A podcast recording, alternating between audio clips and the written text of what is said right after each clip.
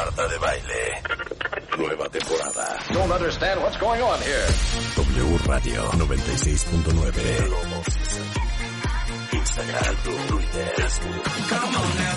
Más invitados, más alegrías, los mejores especialistas. El día mágico es hoy. No te lances a actuar sin ¿Cuál es el antídoto de la tristeza? La esperanza. Marta de Baile en W. Global Season. W. Marta de Baile en W. Nueva temporada 2021. Estamos donde estés.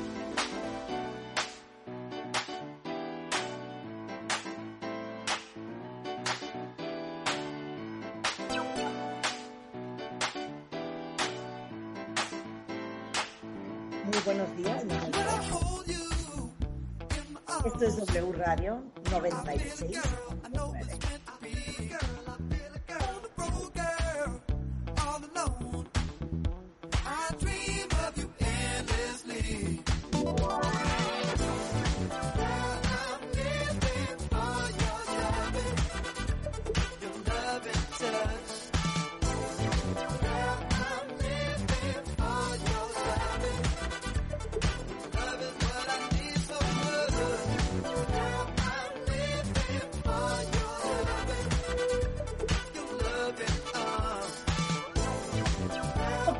House, dance, electrónico, un poco de funk. Muy inspirado en Chic, Shalamar, Plush y Zap. Esto es un poco inspirados en Chic, Shalamar, Plush, un poco de funk, un poco de house y dance electronic para todos los fans de Tiro. Esta es una rola maravillosa que se llama Living for Your Loving. Muy buenos días, bienvenidos a W Radio, son las 10, 12 de la mañana. Buenos días, Rebeca. Buenos días, Marta. Es martes. Vámonos con todo, ¿cómo no? Bienvenidos al programa y qué bueno que están con nosotros. Porque les voy a decir una cosa, y vamos a empezar de volada, porque hay mucho, mucho que hablar sobre el tema. Yo no sé si ustedes sepan, pero hoy es el Día Mundial del Trastorno Bipolar. ¿Cuántas veces no han dicho, es que, ¿sabes qué? Ese cuate es bipolar. O no, hombre, es que está totalmente loco y trastornado. A mí me late que es bipolar. Y lo usamos a manera descriptiva, a manera de adjetivo, pero también a manera de insulto. Y De la verdad, desdén, de desdén. de desdén y con poco conocimiento de lo que verdaderamente es la bipolaridad. Y pensamos que las gentes que cambian de estado de ánimo eh, rápidamente o que tienen estos, como dicen los gringos, mood swings tremendos, automáticamente son bipolares.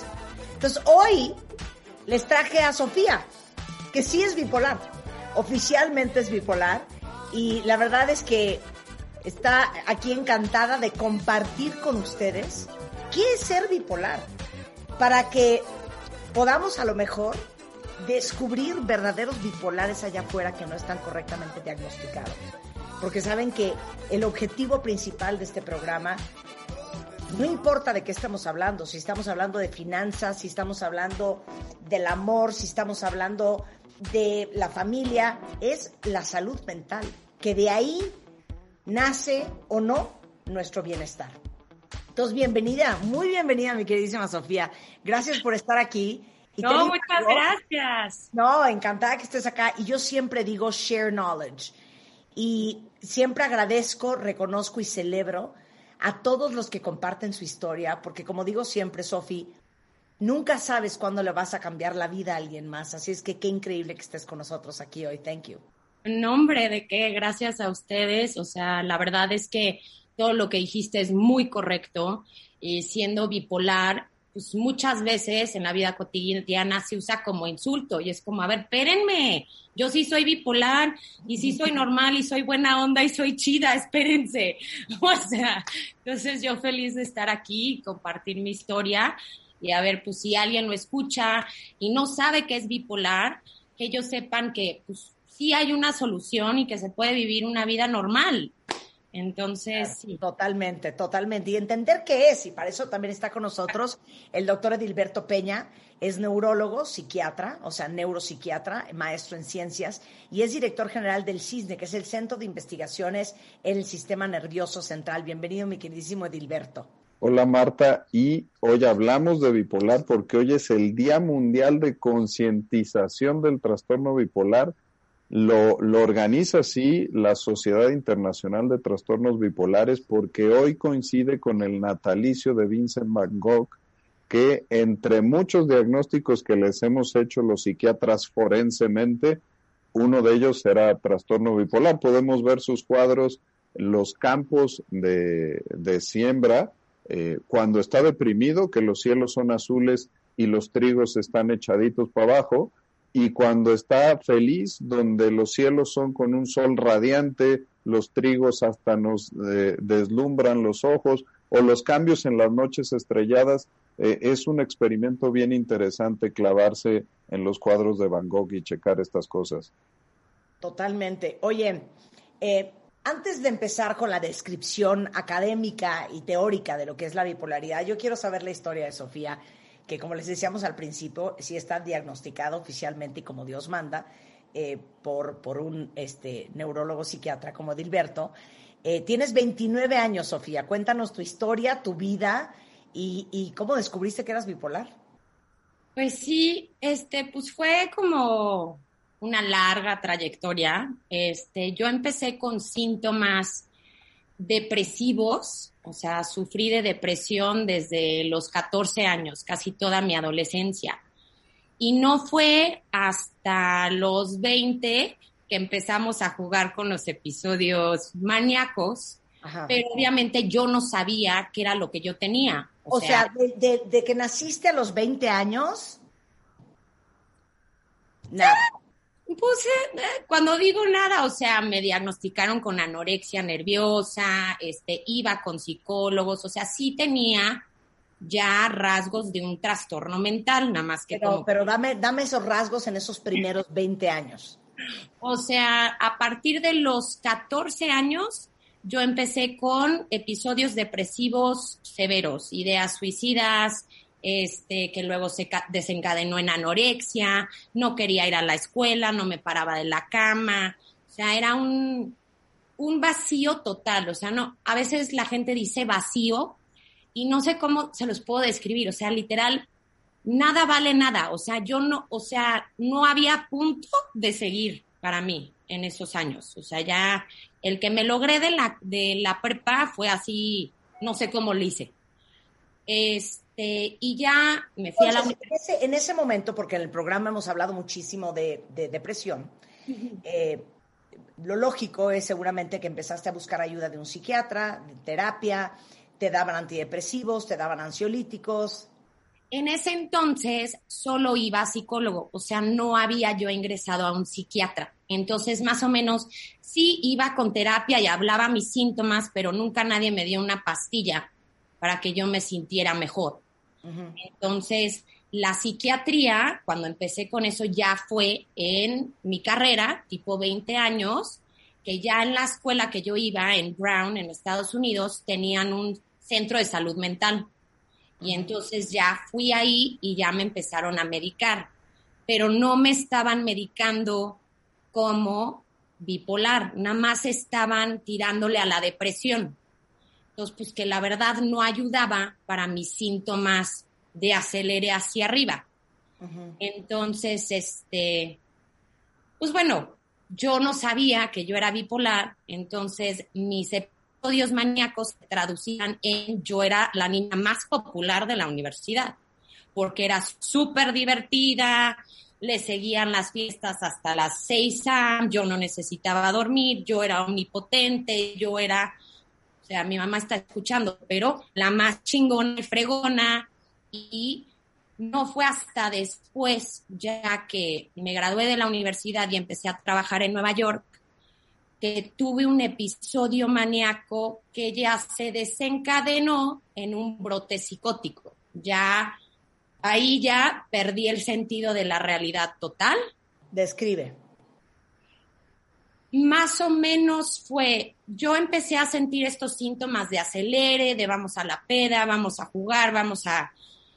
Cuando yo tengo episodios maníacos también sale como la parte soft seductora, entonces vamos a ligar, vamos a hacer cosas que a lo mejor no se deben y progresivamente, pues me disocié.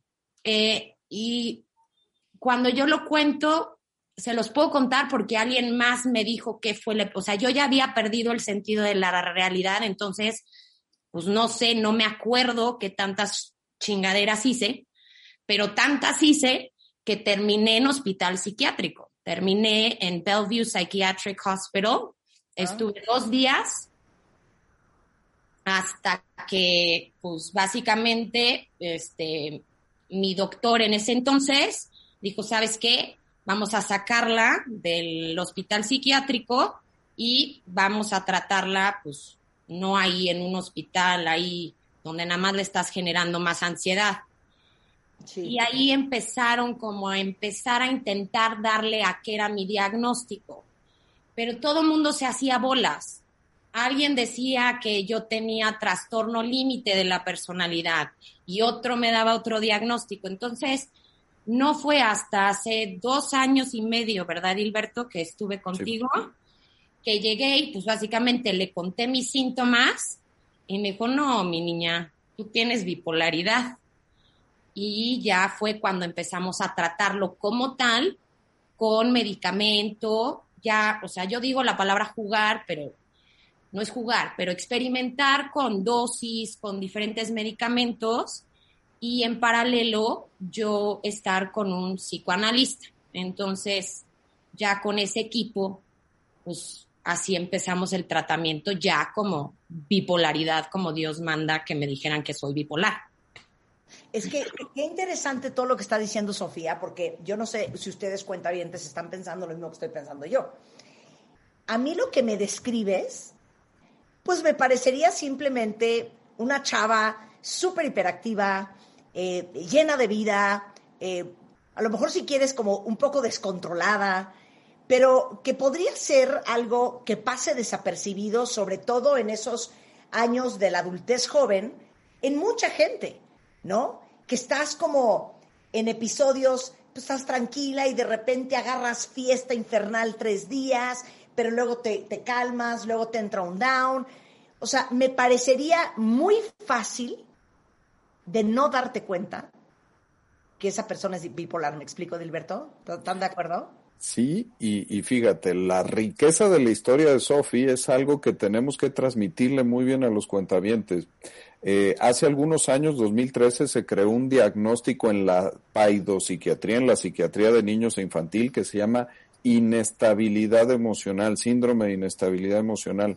Resulta ser que el 0.04% de los niños empiezan con trastorno bipolar, pero la realidad es que esa inestabilidad emocional que muchas veces se confunde con déficit de atención, con depresión, con ansiedad, con trastornos alimenticios, como bien mencionaba Sofi, es el inicio y el aviso de lo que cerca del 1.6 o 3% de la población adulta es portador de trastorno bipolar. El trastorno bipolar tiene una penetrancia genética bien, bien, bien fuerte y eso hace que los que tienen antecedentes en la familia de trastorno bipolar van a debutar jóvenes, los hombres en promedio entre los 15 y los 25 y las mujeres entre los 20 y 25. Entonces, la historia de Sofía ejemplifica súper bien la, la historia de confusiones tradicionales que tenemos los doctores a nivel mundial de que un paciente con trastorno bipolar pisa un consultorio de salud mental y tú descubres con el 100% de los pelos de la burra en la mano el diagnóstico, te tardas en promedio cuatro años porque tienes que observar al paciente en un episodio maníaco en fases estables y también en fases depresivas. Lo más difícil es que si tú debutas con un episodio depresivo, pues no tienes todos los elementos para saber si es alguien que está debutando con un episodio depresivo unipolar, que es lo normalito, y el episodio depresivo bipolar, que es esta parte de, del trastorno bipolar. Eh, mencionabas tú muy bien el tema del estigma. Hay que quitar el sobreestigma. En bipolar es uno de esos casos donde ya a veces utilizamos la pedrada de bipolar. Eh, antes, pues queríamos que la gente hablara de los diagnósticos, pero no queremos que porque amanezco de malas hoy y mañana de buenas, yo ya me diagnostique como bipolar. Eh, tú tocas un tema y nos lo va a refinar Sofi despuesito porque está la línea de la funcionalidad. Sofi se afectaba su funcionalidad académica, su funcionalidad en casa, su cuidado físico. Tú decías, puede ser una chava buena onda, claro que sí, pero cuando ya no dormía bien, cuando no comía bien, cuando le iba de la fregada en la escuela y sacó la escuela penitas, eso, eso ya rompe la línea de una chava buena onda que, que fuera, eh, pues en una adolescencia difícil, ¿no? E, eso creo que es algo que le podemos sembrar muy bien a los cuentavientes de lo que es trastorno bipolar. A ver, va, Sofía. Sí, o sea, justo fue eso. O sea, sí, a mí, por ejemplo, las manías me servían hasta cierto punto. O sea, cuando yo estaba hiperactiva, de repente es como si usaras un estimulante, por no decir la palabra, y todo se te ocurre, este, yo leía en chinga, hacía cosas, era súper creativa y como pues yo soy creadora de eventos, o sea, en paralelo de estar estudiando psicoterapia psicoanalítica, me servía muchísimo porque yo era la de relaciones públicas, la que a todos se le ocurría, pero ya en el momento que topas como hacia arriba ya un momento, ahí ya es muy peligroso. O sea, ahí yo ya hacía cosas pues feas, o sea, yo tuve un episodio en donde llegué a ese punto y pues me corté, o sea, yo empecé a, a exhibir comportamiento ya que me estaba dañando yo. Entonces, lo que dices tú, Marta, de que sí, o sea, es como, no te puedes percatar, sí es muy, porque esos momentos necesitas a alguien como Edilberto que se esté fijando cuando ya tuve suficientes episodios de hacia arriba y de hacia abajo como para hacer ese diagnóstico.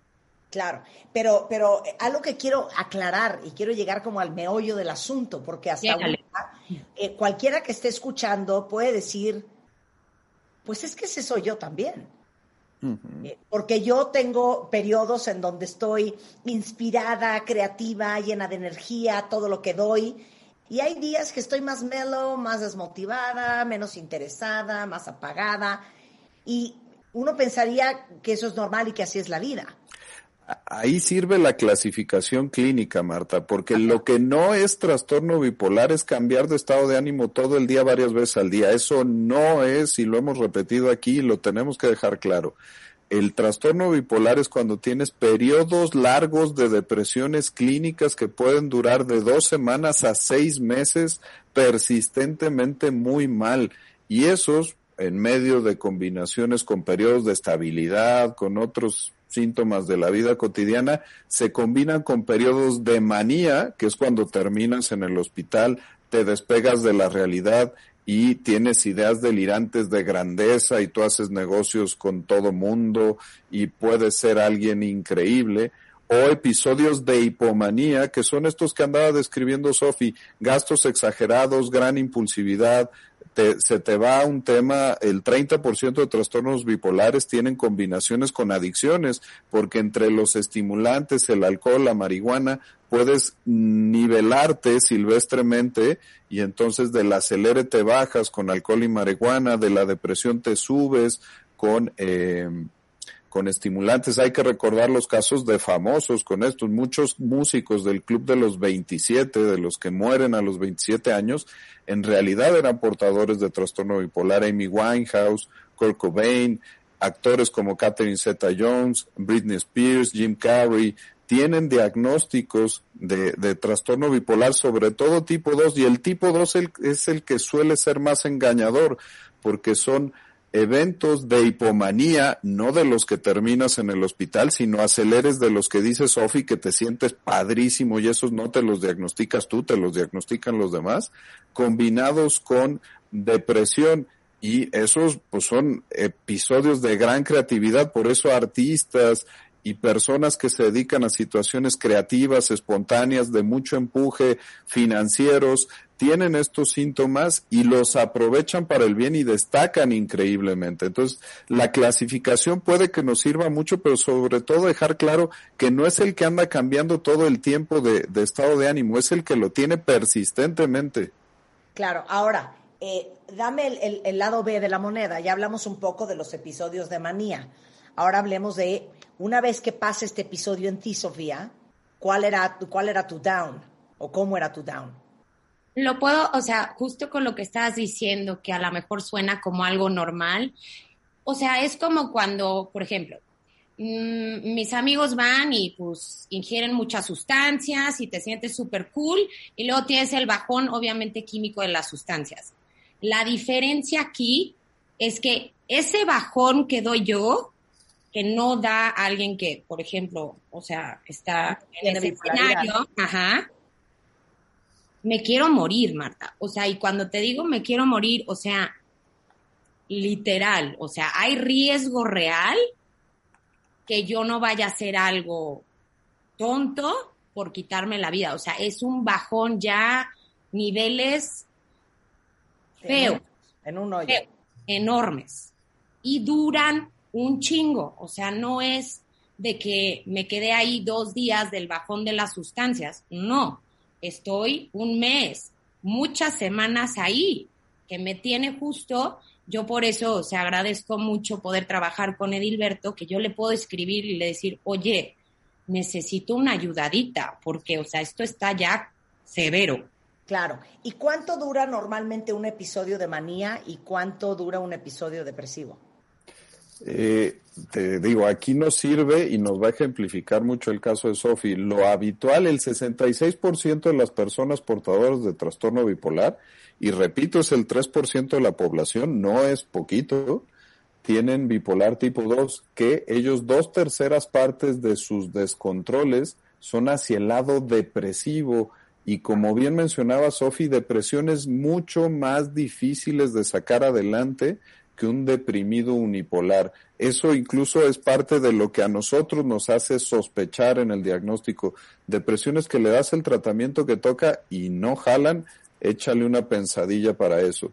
El bipolar tipo 1, que es el que te decía que se acelera, es un poquito menos frecuente, pero hay dos subclasificaciones y una en específico es la que tiene Sofi, que se llaman cicladores rápidos. Son los que ciclan cuatro veces en un año y que sobre todo tienen que ver con eh, los cambios de estaciones del año. Hacia la primavera y el verano tienden más hacia la hipomanía y el acelere y hacia el invierno hacen depresiones estacionales. Pues te decía, tres, cuatro, dos, tres, cuatro años es como el tiempo necesario para que le puedas decir a un paciente con toda tranquilidad que es portador de esto.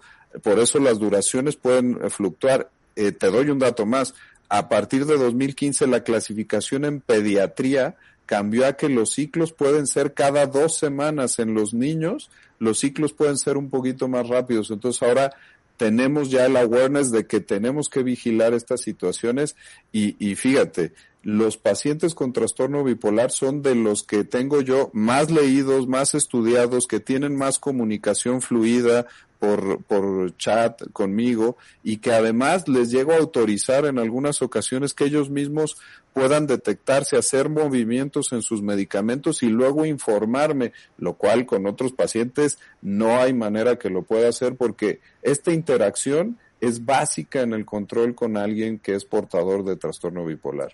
Ok, let's break it down. La bipolaridad tiene bipolaridad tipo 1, tipo 2, trastorno eh, ciclotímico y trastorno bipolar no especificado. Dame súper fácil estas eh, cuatro variables. Bipolar 1. Bipolar 1 es manía y depresión, manía superaceleres okay. de hospital. Bipolaridad 2 es aceleres chidos como los que dice Sofi con depresiones. Eh, trastorno ciclotímico. Ciclotímico, ese sí le pasa al punto uno por ciento de los bipolares y eso es los que sí en efecto cambian de estado de ánimo en el mismo día o en la misma semana. Son muy raros, pero sí los hay. Y trastorno bipolar no especificado. Son los que no se ajustan a toda esta bola de requerimientos muy específicos, pero que nosotros tenemos la certeza. Por eso, desde hace algunos años le cambiaron el trastorno bipolar a espectro bipolar, igual que en el espectro autista, que en dos días se va a celebrar el, Día del Espectro Autista, donde hay una gran variedad de formas de manifestarlo y por eso es un diagnóstico clínico, hay que decírselo clarito a la gente. No hay un bipolarómetro que podamos mandar a los pacientes, tiene que ser la experiencia del doctor y el seguimiento el que haga el diagnóstico. Entonces, ¿cómo diagnosticas bipolaridad? En cualquier eh, con historia clínica, con variaciones genéticas, con el seguimiento de los pacientes y con escalitas que nosotros podemos hacer y descartando otras patologías como trastorno límite de la personalidad o algunos problemas neurológicos. Ok, ahora, eh, regresando del corte, lo que quiero que expliques es fisiológicamente en el cerebro, ¿qué es el trastorno bipolar? Entendemos eh, el desbalance químico de una depresión o de un cuadro ansioso, de un panic attack, de muchas otras cosas que hemos hablado contigo. Específicamente en el cerebro, ¿qué pasa cuando eres bipolar? Este, ¿Cuál es el tratamiento? y cómo es tan fácil que seas bipolar y que no te hayas dado cuenta y que vivas una vida muy conflictuada, muy complicada, eh, muy polarizada entre sentirte sensacional y sentirte en un hoyo y que nadie te ha dicho, porque no necesariamente todos los psiquiatras serían expertos en bipolaridad. ¿Cómo caer en las manos correctas? Al regresar el W Radio, no se vayan. Próximamente. When you are struggling en exclusiva. and you start thinking about giving up, Marta de Baile entrevista a Michelle Obama. I want you to remember something that my husband and I have talked about. La conversación más esperada del 2021. Something that has carried us through every moment. Marta de Baile. Entrevista a Michelle Obama. And that is the power of hope. En exclusiva. Solo por W Radio.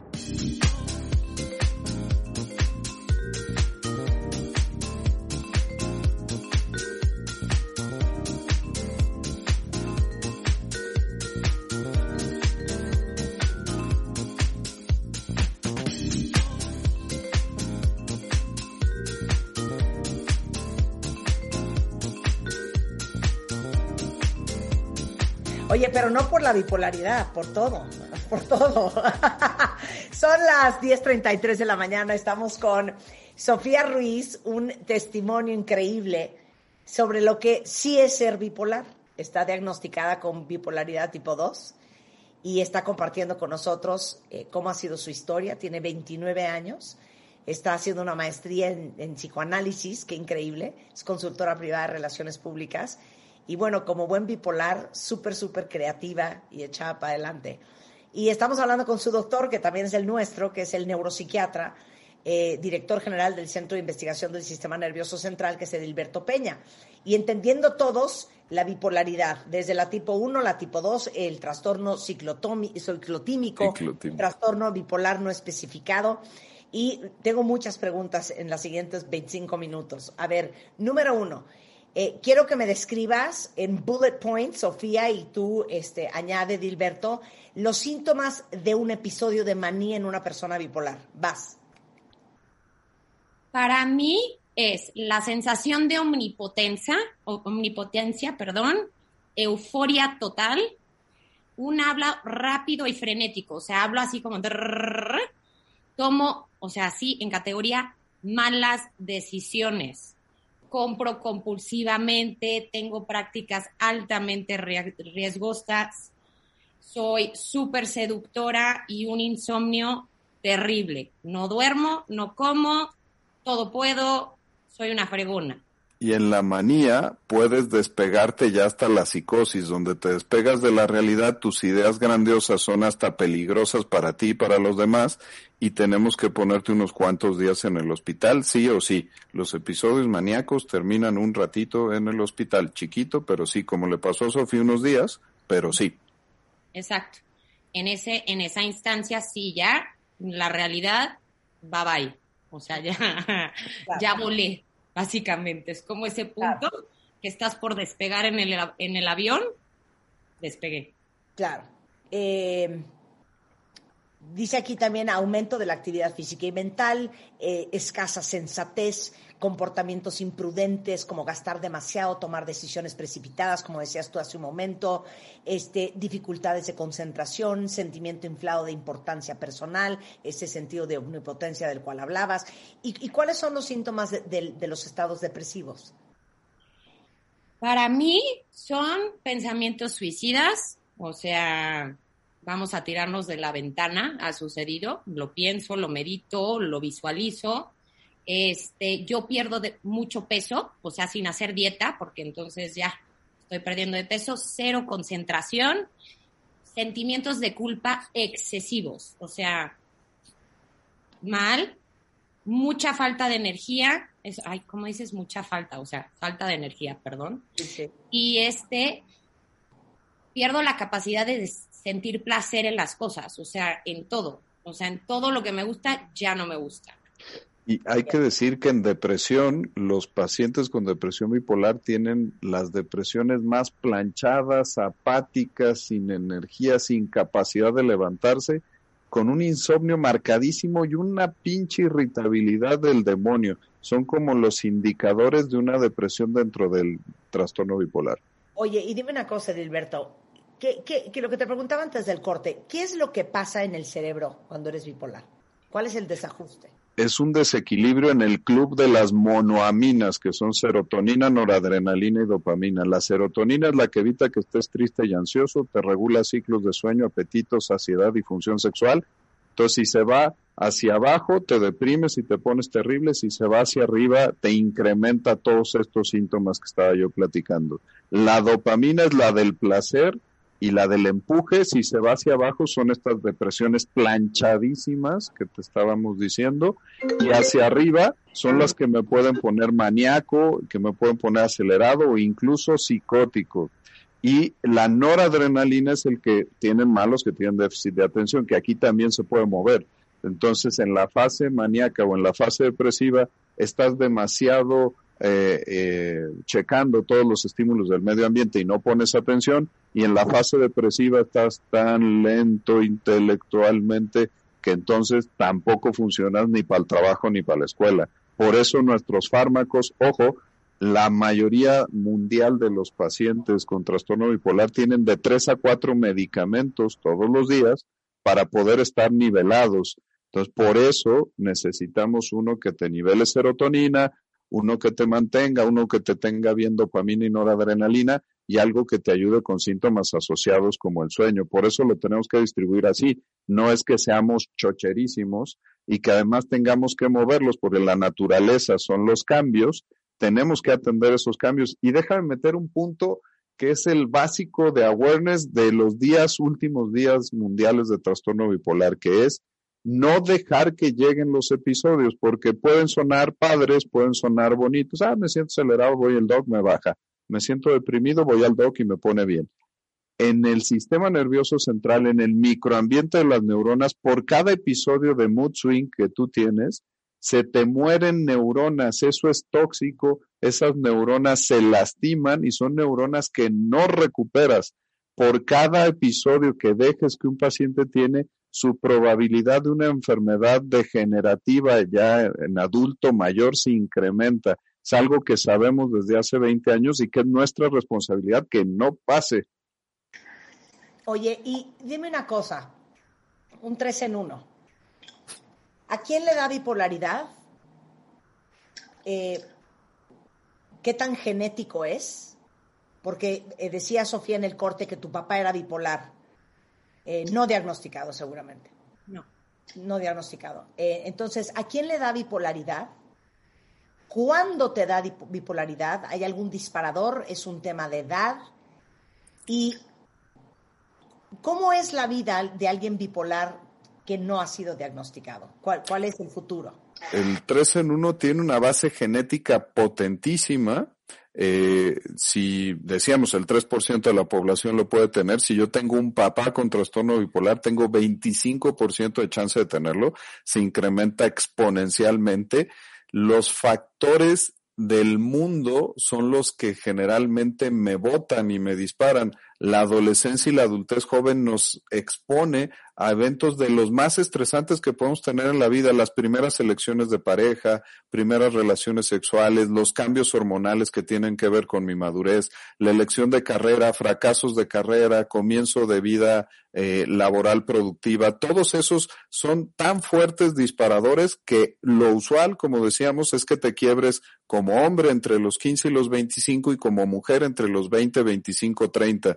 Entonces, ese es el momento clave donde los captamos. Obvio, todos somos papás, no, eh, bueno, no todos somos papás, pero los que somos papás tenemos de repente la dificultad para poder diagnosticar, como bien mencionabas, entre una adolescencia difícil, entre lo normal que pasa con los cambios de la edad y si estoy comenzando a ver rasgos de trastorno bipolar. Entonces es bien importante tenerlos ahí en mente, no para andar diagnosticando a todo mundo, pero sí para saber que si estos son de forma persistente y disfuncionales, hay que checarlos. Eh, y luego, me imagino, y esta es pregunta para ti, Sofía, que debe de ser muy difícil sostener una relación de pareja. Sí, súper sí, súper sí. ¿Por qué? ¿Por qué y cómo? Mira, te voy a decir que era mucho más difícil cuando no tenía el diagnóstico. O sea, evidentemente yo escogía parejas que como que me fomentaban las manías. ¿Por qué? Pues porque son chidísimas. Entonces escogía parejas que eran, pues, fiesteros, como muy ambientados, y entonces, pues, me acompañaban, como que casi, casi ellos seguían mi manía y luego en mis depresiones era como, ay, pues ya no eres tan chida. Y era, pues no es mi culpa, pero yo no sabía. Entonces, o sea, era muy difícil. Ya con diagnóstico, o sea, a mí, la verdad, soy de pocas, creo, que les gusta tener un diagnóstico. A mí, cuando me dijo Edilberto, eres bipolar, dije, bendito, o sea, thank God, o sea, sí me emputé un poquito, perdón, mamá, me está escuchando. Este, pero me gustó porque ya sabía, o sea, yo me sentía loca, o sea, yo, o sea, de verdad me sentía mal y no sabía por qué.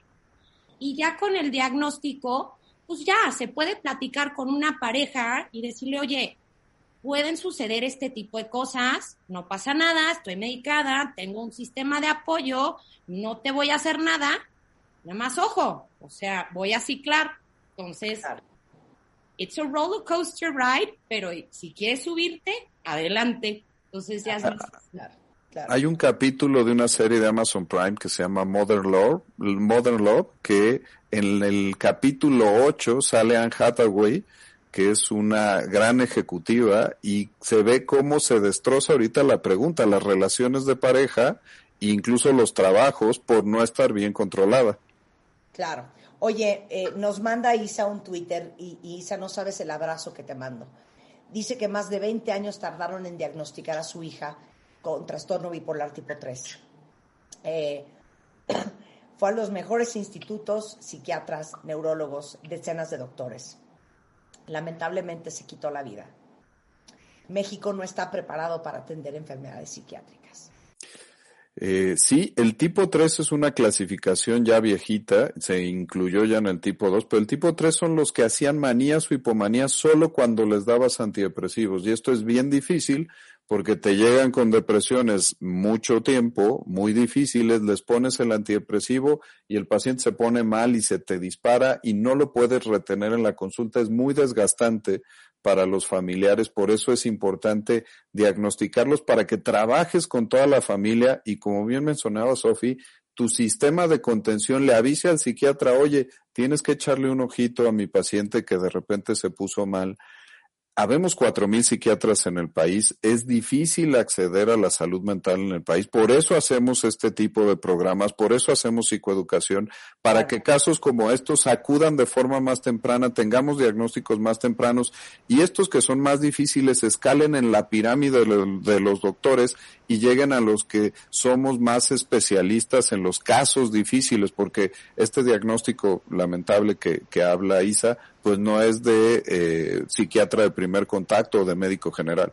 Claro, y ese es el gran punto, cuentavientes. Por eso les decimos siempre en el programa que uno de los objetivos y las misiones más grandes que tenemos es eh, darles a ustedes la información para que ustedes eh, tengan la oportunidad de tomar mejores decisiones y que tengan las herramientas para entender eh, mucho más allá de lo que entendería cualquier persona eh, común y corriente. Y esa es, esa es la labor que hacemos todos los días, es darles la educación que todos requerimos para tomar mejores decisiones en la vida. Yo espero que como resultado de este programa todos entendamos a profundidad lo que es la bipolaridad y que podamos eh, por lo menos ver esos, esos síntomas y esos vestigios en alguien más a quien podamos eh, consecuentemente ayudar. La, la pregunta final, Edilberto, es, ¿quién es el dueño de la bipolaridad? Porque no necesariamente me imagino que todos los psiquiatras son expertos en el tema, es el neurólogo o necesitas a alguien como tú que está educado en neurología y psiquiatría simultáneamente. No, todos los expertos en salud mental, como, como todo en medicina, hay casos normales, casos muy comunes, casos un poquito más complicados y casos súper difíciles. Eso pasa en diabetes, en presión arterial, en tiroides, en cáncer, en you name it, lo que tú quieras. Entonces aquí sí, el, lo que tenemos que comunicar muy claro hacia la gente es que si incluso tu médico internista, tu neurólogo, tu ginecólogo tu pediatra tiene la sospecha de trastorno bipolar, seguro se va a apoyar en una o dos consultas, a lo mejor con el psiquiatra, y te puede, eh, si es un caso de los muy comunes, te puede seguir dando el seguimiento un médico de, primer contacto o también nos apoyamos con psicología, que dan el seguimiento de la psicoterapia y nos van avisando cuando necesitan que movamos los fármacos. Y sí, los casos difíciles son los que van a tener que escalar a los que tenemos un poquito de más preparación en las dificultades de los tratamientos. A lo que voy es que eh, leo el mensaje de Isa y me llega al corazón eh, una, una, madre eh, en busca de entender qué, qué tenía su hija y, y, y, no lograr descifrar este, este rompecabezas y que su hija se quitara la vida. No queremos que eso le pase a nadie más. Este seguramente es un via crucis del cual uno no se puede cansar. Y y seguir esta búsqueda y peregrinación hasta encontrar un diagnóstico y entender qué tiene tu pareja, qué tiene tu hijo o qué tienes tú. Eh, sin embargo, hay otra variable horrenda, que normalmente es posible que alguien diagnostique a alguien más con bipolaridad o que tiene algo en, en su salud mental y que esa persona sea renuente a buscar ayuda. ¿Cómo puedes ayudar a alguien que no quiere dejarse ayudar, caray? Mm, aquí creo que nos puede servir, Sofi, ¿Cómo, ¿Cómo se puede acercar a alguien, alguien a ti, para decirte sin insultarte y sin que lo sientas personal, que cree que tienes que revisarte? ¿Cómo, es un acercamiento empático y bonito, Sofi? O sea, mi historia fue, yo acudí a Edilberto porque pues me dijeron, pues tienes que ir con un psiquiatra. Cuando regresé a, a México me recomendaron a Edilberto yo en ese entonces justo, Marta, estaba en un lugar donde yo no quería ser ayudada, o sea, me gustaba mi vibra, mis ondas hacia arriba, hacia abajo, era lo que yo estaba acostumbrada.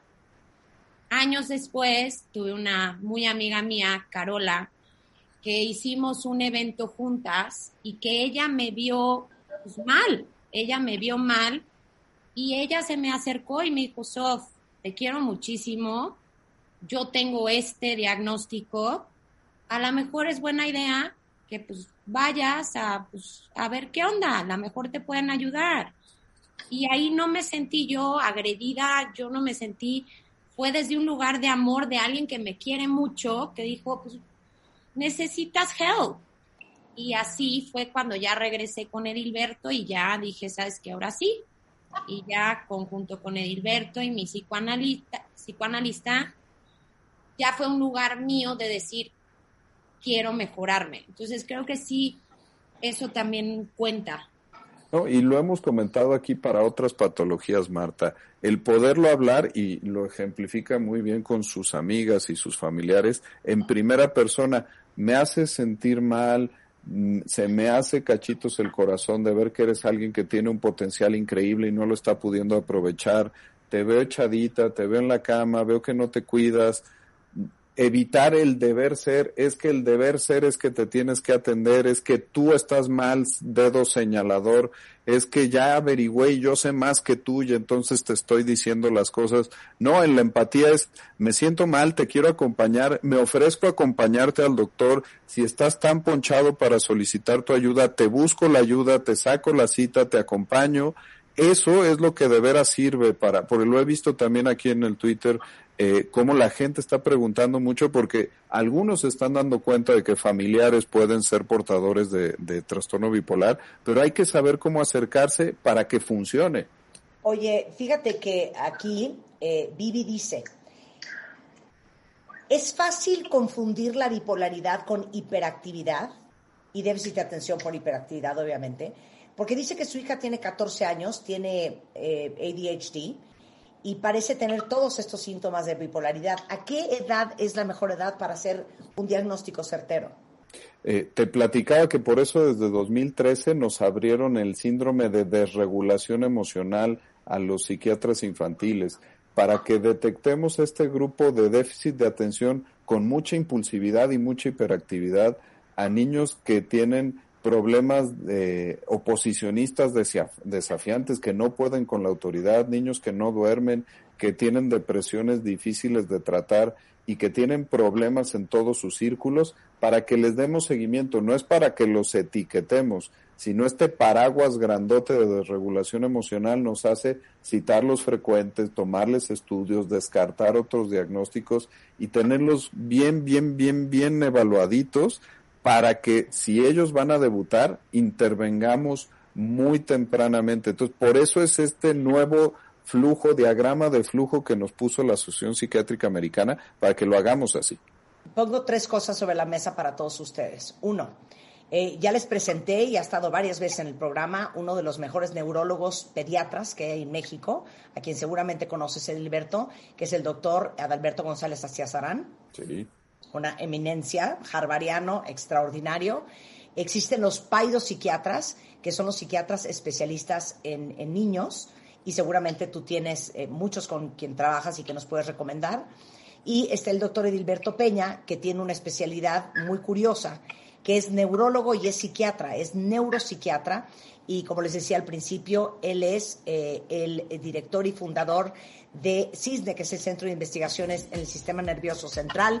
Es neurólogo, psiquiatra y maestro en ciencias, que está aquí en la Ciudad de México y que pueden conectar con él. Ahorita les pongo toda la información en Twitter. Pero justamente para esto hacemos estos programas, para que ustedes sepan que hay gente allá afuera que claro que los puede ayudar y que tienen eh, sobre todo una gran calidad humana y una gran vocación de servicio por ayudar a los demás. Es CISNE México en Facebook, en Twitter igualmente, o en el 5666 eh, 5677, igualmente en martadebaile.com. Ya saben que tenemos un directorio impresionante de los top especialistas del país. Eh, antes de, despedirnos, Sofía, quisiera que me dijeras qué, qué te gustaría decirle a todos quienes están escuchando sobre lo importante de entender más a profundidad de quitarle el tabú y de desmitificar el tema de la salud mental, sea bipolaridad, trastorno ansioso, depresión o lo que sea. Pues, hay muchísimas cosas que yo pudiera decir, pero creo que lo más importante es decir que no te define. O sea, el que tú seas trastorno bipolar, trastorno obsesivo compulsivo, sea el trastorno que tengas de salud mental, solo es, es un diagnóstico, es, es como un, una parte de ti, pero no es quien eres. O sea, y tú puedes vivir una vida normal y funcional y feliz. Y si hay veces que, por ejemplo, como bipolar, te va a costar y va a subir y bajar, pero hay sistemas de apoyo y hay gente que te puede ayudar y no estás solo. Y se puede, o sea, y sí se puede y yo soy muy feliz y soy bipolar y no importa, y soy Sofía Ruiz, que tiene trastorno bipolar. Que es portador de, ese es el término eh, de, derechos humanos que tenemos que utilizar ahora, el decir, soy portador, no tengo una camiseta, soy Sofía Ruiz, pero soy portadora de trastorno bipolar, entre otras cositas. quisieras decir, Adal, eh, Edilberto? eh, que es Día Mundial de Conmemoración del Trastorno Bipolar. Lo colocamos en primer lugar hoy en, en, temas de prensa y en temas de radio y de medios para que la gente esté al pendiente de esto, para que se metan, para que investiguen, para que gasten un ratito de su día en esto, para que vean eh, casos como lo que estamos presentando aquí, pero lo decíamos, está Van Gogh, en trastorno bipolar hay un chorro de artistas que lo tienen que sirve para verificar sus biografías y checar algunas de las cosas que pueden tener las personas y acercarse a los proveedores de salud mental, a todos los especialistas de salud mental, para poderse quitar la duda y evaluarse.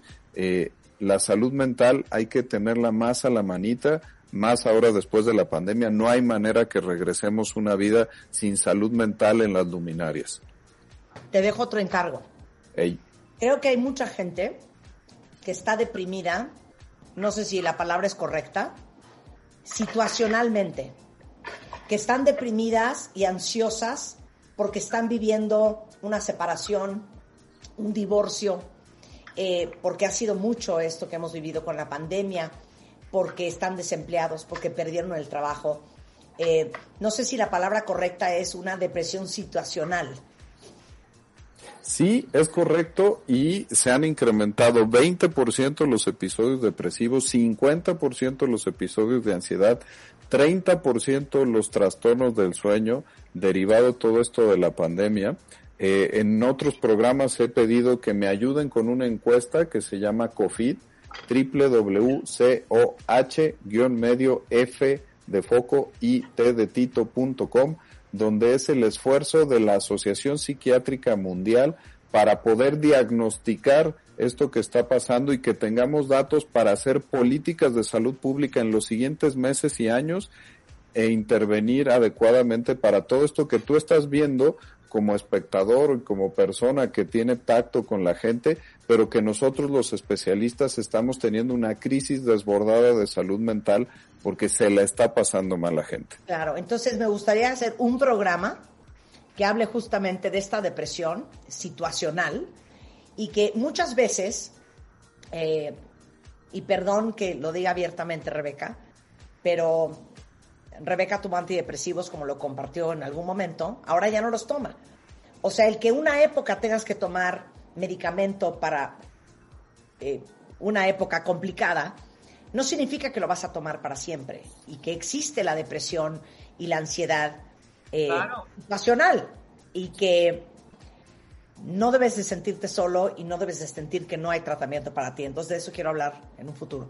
Sí, quitarnos estigmas y no pensar que los psiquiatras somos los chocheros para toda la vida y que andamos haciendo adictos a las personas. No, para nada. Somos especialistas médicos que tenemos ya toda la tecnología para que te saquemos adelante lo más rapidito de tu problema. Nada más tienes que doblar tus manitas y venir y pedir ayuda como lo hacemos con el cardiólogo, el gastro, el oncólogo. Así tienen que venir con nosotros, ponerse en nuestras manos, los evaluamos perfecto y la calidad de vida se recupera. Lo he dicho en otros programas, ya no estamos haciendo una, una psiquiatría defensiva para curar padecimientos, vamos a la ofensiva y la psiquiatría ahora es la herramienta para que puedas tener una mejor calidad de vida. Tenemos que ser más ambiciosos y querer vivir bonito, no solamente dejar de vivir jodido.